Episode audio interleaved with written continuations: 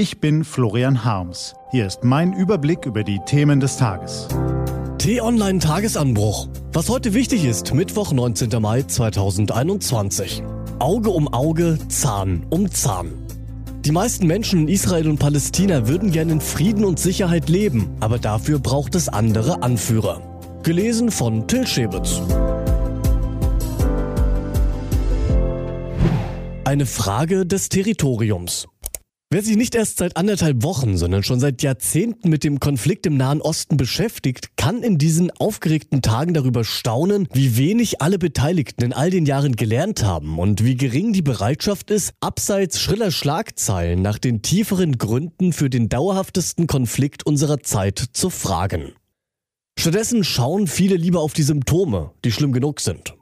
Die Tentakel des Nahostkonflikts reichen in die ganze Welt Seit Jahrzehnten stacheln sie Hass und Misstrauen an, motivieren Terroristen und entzweien Staaten. Legionen von amerikanischen, von europäischen und russischen Diplomaten haben sich an eine Lösung der Probleme die Zähne ausgebissen. Aber dauerhaft entschärft oder gar aufgelöst werden kann die Dauerfehde nur von den beiden gegnerischen Lagern vor Ort. Solange die israelischen und palästinensischen Führer sich nicht zu ernsthaften Friedensverhandlungen aufraffen, werden Leid, Tod und Zerstörung weitergehen. Wie schwer eine solche Verständigung ist, begreift man aber erst, wenn man die Knackpunkte dieses Konflikts beleuchtet. Aus Sicht der Palästinenser begann die Katastrophe mit der Vertreibung im arabisch-israelischen Krieg 1948-49 und wurde durch den Sechstagekrieg 1967 verschärft. Die palästinensischen Flüchtlinge und ihre Nachkommen leben heute in Jordanien, in Syrien, dem Libanon, dem Westjordanland und dem Gazastreifen. Viele in Lagern oder aus Lagern entstandenen Elendsvierteln. Sie verlangen, dass sie in ihre Dörfer auf dem heutigen israelischen Staatsgebiet zurückkehren dürfen. Doch jede israelische Regierung hat das bisher strikt abgelehnt. Das erleichtert es wiederum den arabischen Aufnahmeländern, die Armseligkeit der Flüchtlinge zu instrumentalisieren. Seht her, Völker der Welt, das ist das Ergebnis des israelischen Unrechts. Israel ist heute de facto eine Zweiklassengesellschaft. Oben die jüdische Bevölkerung, unten die arabische. Das schürt Tag für Tag Missgunst, Vorurteile und Misstrauen. Noch tiefer rangieren die Menschen vor allem im Gazastreifen. Dieser umfasst gerade mal 0,14 Prozent der Fläche des Saarlandes. Aber darauf drängen sich mehr als zwei Millionen Menschen, die Hälfte von ihnen Kinder. Sie sind dort lebenslänglich eingesperrt. Schon vor der aktuellen Eskalation fehlt es an Trinkwasser, einer stabilen Stromversorgung, Medikamenten, Arbeitsplätzen und Perspektiven für die jungen Leute. Die Menschen dort können sich nicht vor den Bomben verstecken, sie haben keinen Schutz. Schon 2000 Häuser und 50 Schulen sind beschädigt worden. 600.000 Kinder können nicht mehr zur Schule gehen. 48.000 Menschen mussten aus ihren Wohnungen fliehen. Die Situation ist schrecklich. Israels Regierungschef Benjamin Netanyahu nimmt das in Kauf. Er will sein Land und sein Volk verteidigen. Zudem bietet ihm die Eskalation die Chance, die Dauerregierungskrise zu überwinden und, womöglich, doch wieder eine Koalition unter seiner Führung zustande zu bringen. Auf palästinensischer Seite ist es noch schlimmer. Die Clique von Mahmoud Abbas, der sich Palästinenserpräsident nennt, obwohl er seit Jahren demokratische Wahlen verhindert, scheint ihren Daseinszweck vor allem darin zu sehen, sich an Hilfsgeldern zu bereichern und Opponenten niederzuknüppeln. Abbas versucht das von israelischen Siedlungen zerstückelte Westjordanland zu beherrschen. Aber Autorität hat er nicht mehr. Die haben vor allem die Hamas-Führer, die den Gazastreifen kontrollieren und dort zwei Millionen Menschen zu Geiseln ihres Befreiungskampfes machen. Diese Verbrecherbande zu Friedensgesprächen zu bewegen, ist schwer, aber nicht unmöglich. Die amerikanischen Verhandlungen mit den afghanischen Taliban könnten ein Vorbild sein.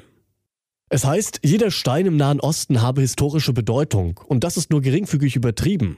Noch im kleinsten Kaff gibt es eine Synagoge, eine Moschee, Kirche, Religionsschule oder irgendeinen Ort, der irgendjemandem heilig ist und für dessen Verteidigung nicht wenige ihr Leben geben würden.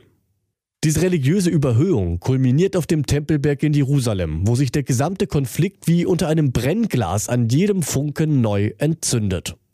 Jedes Mal, wenn Israels Regierung wieder palästinensische Zivilisten aus ihren Häusern vertreibt, so wie vor wenigen Tagen geschehen, machen palästinensische Jugendliche ihre Wut nach dem Freitagsgebet auf dem Tempelberg Luft. Und so streiten sich zwei verfeindete Brudervölker Jahr um Jahr und Jahrzehnt um Jahrzehnt um ein und denselben Boden. So geht es Auge um Auge und Zahn um Zahn. So ist der Dauerkampf im Nahen Osten bei aller politischen Instrumentalisierung und aller religiösen Überhöhung vor allem das, ein Territorialkonflikt. Einen gemeinsamen Staat wollen die Israelis nicht, weil sie darin aufgrund der hohen palästinensischen Geburtenrate irgendwann zur Minderheit würden. Eine Zwei-Staaten-Lösung kann aber nur funktionieren, wenn alle oben genannten Probleme mit echtem Lösungswillen angepackt werden. Doch die Führer der Kontrahenten beschäftigen sich lieber mit ihren eigenen Interessen als mit den Interessen ihrer Bevölkerungen. Die würden mehrheitlich sehr gern in Frieden und Sicherheit leben. Aber dafür braucht es andere, mutigere und vor allem aufrichtigere Leute als Herrn Netanyahu, Herrn Abbas und die Kommandeure der Hamas. Was heute wichtig ist. Die T-Online-Redaktion blickt für Sie heute unter anderem auf diese Themen. Eine Frage der Gerechtigkeit. Knöpft der deutsche Staat Rentnern zu viel Steuergeld ab? Mit dieser Frage beschäftigt sich ab heute der Bundesfinanzhof in München. Löws Euro-Kicker. Ab 12.30 Uhr gibt Bundestrainer Joachim Löw seinen 26 Mann starken Kader für die Fußball-EM im Sommer bekannt.